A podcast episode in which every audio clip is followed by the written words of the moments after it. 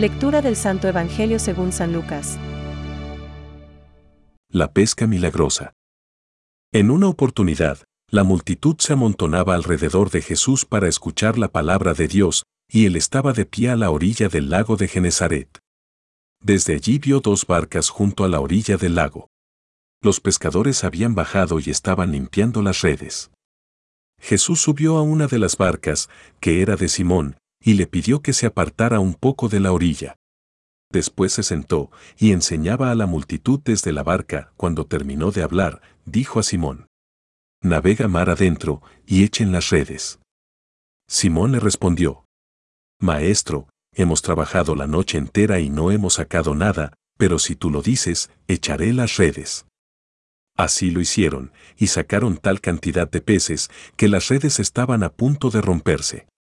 Entonces hicieron señas a los compañeros de la otra barca para que fueran a ayudarlos.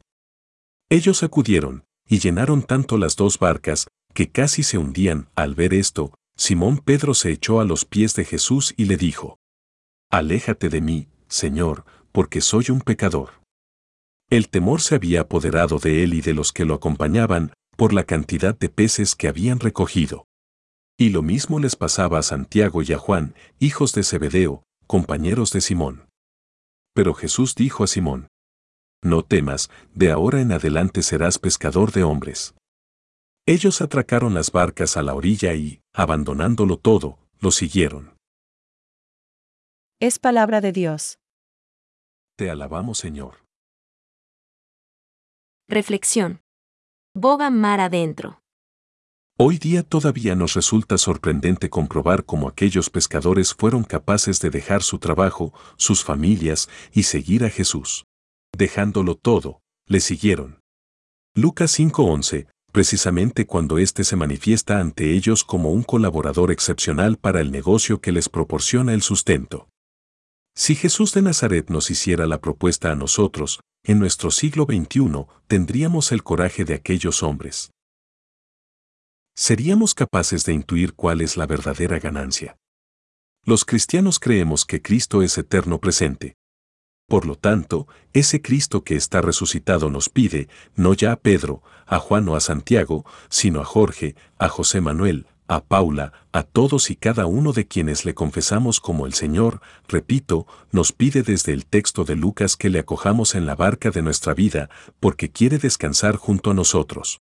Nos pide que le dejemos servirse de nosotros, que le permitamos mostrar hacia dónde orientar nuestra existencia para ser fecundos en medio de una sociedad cada vez más alejada y necesitada de la buena nueva. La propuesta es atrayente, solo nos hace falta saber y querer despojarnos de nuestros miedos, de nuestros que dirán, y poner rumbo a aguas más profundas, o lo que es lo mismo, a horizontes más lejanos de aquellos que constriñen nuestra mediocre cotidianeidad de zozobras y desánimos. Quien tropieza en el camino, por poco que avance, algo se acerca al término. Quien corre fuera de él, cuanto más corra más se aleja del término.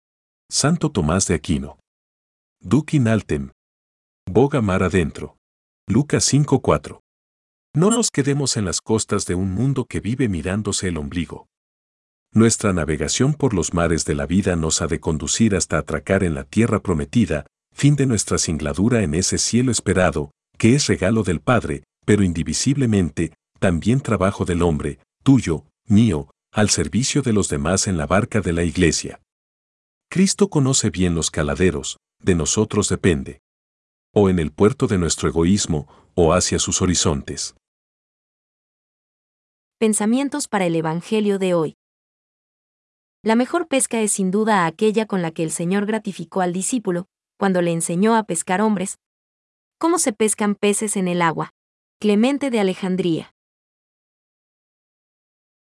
Quien confiesa a Jesús sabe que no puede creer con tibieza, sino que tiene que correr el riesgo de ir mar adentro, renovando cada día el don de sí mismo. Francisco. Toda la Iglesia es apostólica en cuanto que ella es enviada al mundo entero. Todos los miembros de la Iglesia, aunque de diferentes maneras, tienen parte en este envío. La vocación cristiana, por su misma naturaleza, es también vocación al apostolado. Concilio Vaticano II.